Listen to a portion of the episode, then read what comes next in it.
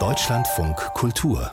Interview auf Einladung Tschechiens treffen sich heute Verkehrsminister von 13 EU-Staaten, um noch einmal über das Verbot von Verbrennungsmotoren ab 2035 zu diskutieren. Das ist eigentlich schon im Oktober prinzipiell beschlossen worden und die entsprechende Verordnung sollte letzte Woche Dienstag verabschiedet werden. Das ist sie aber nicht, weil vor allem Deutschland eine solche Entscheidung blockiert.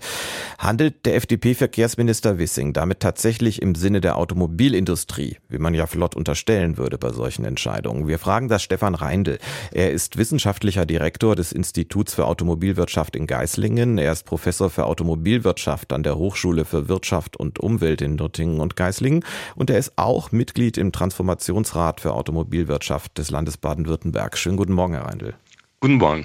Volker Wissing hat ja angeblich nicht grundsätzlich was gegen ein Ende von klassischen Diesel- und Benzinmotoren, aber er fordert die EU auf, die Forschung und den Einsatz von synthetischen Kraftstoffen, also den E-Fuels, weiter zu ermöglichen. Ist das nicht grundsätzlich vernünftig?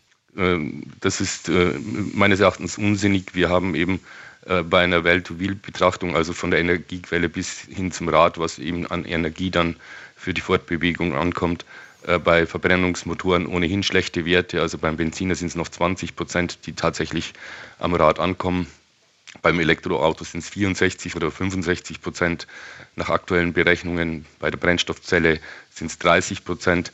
Also ähm, insgesamt am Verbrennermotor festzuhalten ist unsinnig und dann das noch mit E-Fuels, wo, wobei der Wirkungsgrad noch äh, wesentlich schlechter ist, äh, daran festzuhalten ist Unsinn. Warum ist denn dann Wissing so stur? Haben Sie dafür eine Erklärung oder zumindest einen Verdacht? Ich habe eher einen Verdacht, ich, ich kann es mir nicht erklären. Es, es, gäbe klügere Entscheidungen nach meiner Ansicht. Äh, das ist politisches Kalkül. Möglicherweise erhofft man sich eben die Wählerschichten abzugreifen, die eben auch an diesem äh, Verbrennermotor äh, festhalten möchten. Aber im Grunde genommen ist das, äh, wird das verpuffen.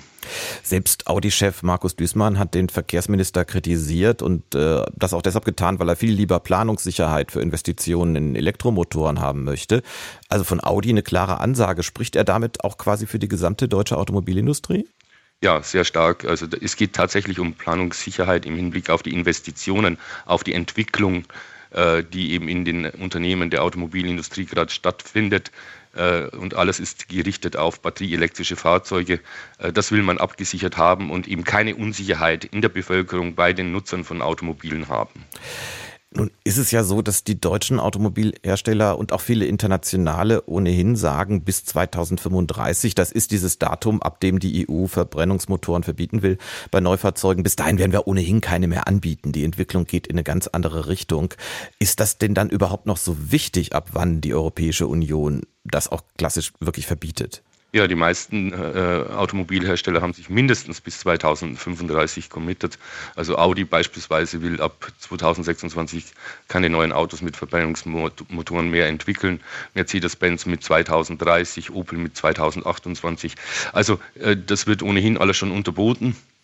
Insofern äh, halte ich diese Diskussion auch insgesamt für unsinnig. Aber ich möchte jetzt nicht äh, die Mission rettet Volker Wissing starten, aber wir reden ja, auch wenn wir das nicht wörtlich sagen, bei dieser Debatte meistens über Pkw oder meinetwegen noch über kleine Lieferfahrzeuge in der Stadt. DHL hat viele Elektrofahrzeuge schon jetzt im Einsatz zum Beispiel. Aber wenn wir mal über den Schwerlastverkehr reden, wirklich über große Lkw, die was weiß ich von Flensburg äh, nach Ulm fahren, Beispiel für Sie, könnte da nicht irgendwann, wenn die Entwicklung weitergeht und das Ganze vielleicht doch effizienter wird, äh, sich die Frage nach synthetischen Kraftstoffen wieder stellen? Ja, ich denke, äh, E-Fuels machen möglicherweise gerade im, im Schwerlastverkehr äh, möglicherweise Sinn dann, um eben die bestehenden Flotten noch äh, bedienen zu können und die eben klimaneutral hinzukriegen aber auch im, im, im Truckbereich wird geforscht und wird äh, sehr stark eben in Richtung Brennstoffzelle gegangen oder auch in, in batterieelektrische Antriebe schon. Also auch dort gibt es Entwicklungen, die eigentlich dagegen sprechen. Der Automobilexperte Stefan Reindl im Deutschlandfunk Kultur mit wenig Verständnis für die deutsche Blockade bei dem Verbot von Verbrennungsmotoren innerhalb der EU. Ich danke Ihnen sehr für das Gespräch, Herr Reindl. Danke auch.